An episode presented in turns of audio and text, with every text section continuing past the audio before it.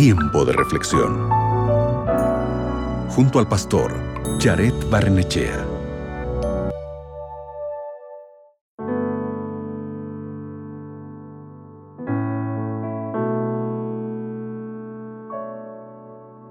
Hoy quiero comenzar haciéndote una pregunta. ¿Crees que el mundo ha estado alguna vez en paz? Según un artículo publicado por el portal de noticias CNN en español, la humanidad ha estado completamente en paz durante solo el 8% de la historia registrada.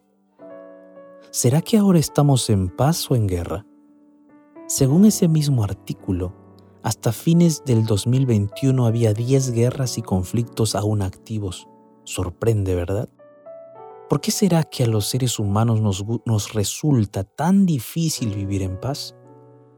Cada vez que encendemos las noticias, somos bombardeados por las tragedias que suceden en el mundo, conflictos mundiales, problemas de salud, desastres naturales, situaciones que ocurren en todo el mundo. Esto hace que nos sintamos derrotados y temerosos de lo que está pasando y de lo que podría pasar en nuestras vidas. Los desastres naturales y las tragedias mundiales no son exclusivos de nuestros tiempos. Han estado ocurriendo desde que la humanidad se alejó de Dios en el jardín del Edén. Las escrituras tienen mucho que decir sobre este tipo de temas y también sobre cómo actúa Dios cuando ocurren las tragedias.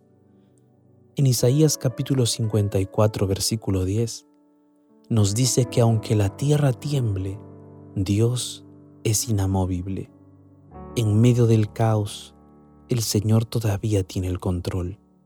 Nada toma a Dios por sorpresa y nada es más grande que Él.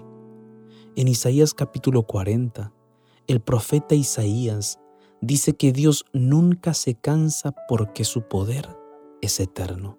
Independientemente de lo que suceda a nuestro alrededor y de lo que suceda dentro de nosotros, nada puede quitar o eliminar el amor de Dios por nosotros. En Dios, querido amigo, amiga, nuestro pasado está perdonado y nuestro futuro está asegurado. No hay nada que podamos hacer para acabar con el amor de Dios por nosotros. Cuando cometemos errores, podemos estar seguros de que los sentimientos de Dios hacia nosotros no cambian. Él no nos retira su amor sino que continúa dándonoslo gratuitamente. Él tiene compasión por nosotros cuando cometemos errores, pero eso sí, Él quiere que confiemos en Él porque Él tiene el poder para sacarnos de esos errores y para que vivamos según su voluntad en sus caminos. Eso significa que no tenemos que vivir con miedo podemos entrar en la presencia de Dios con confianza, sabiendo que no hay nada que pueda quitarnos su amor. Podemos vivir con seguridad sabiendo que cualquiera que sean las tragedias o los acontecimientos mundiales, Dios está trabajando para que descansemos en una base sólida, su amor infinito por nosotros. ¿Qué te parece si el día de hoy oramos juntos? Allí donde estás, Cierra tus ojos, ora conmigo.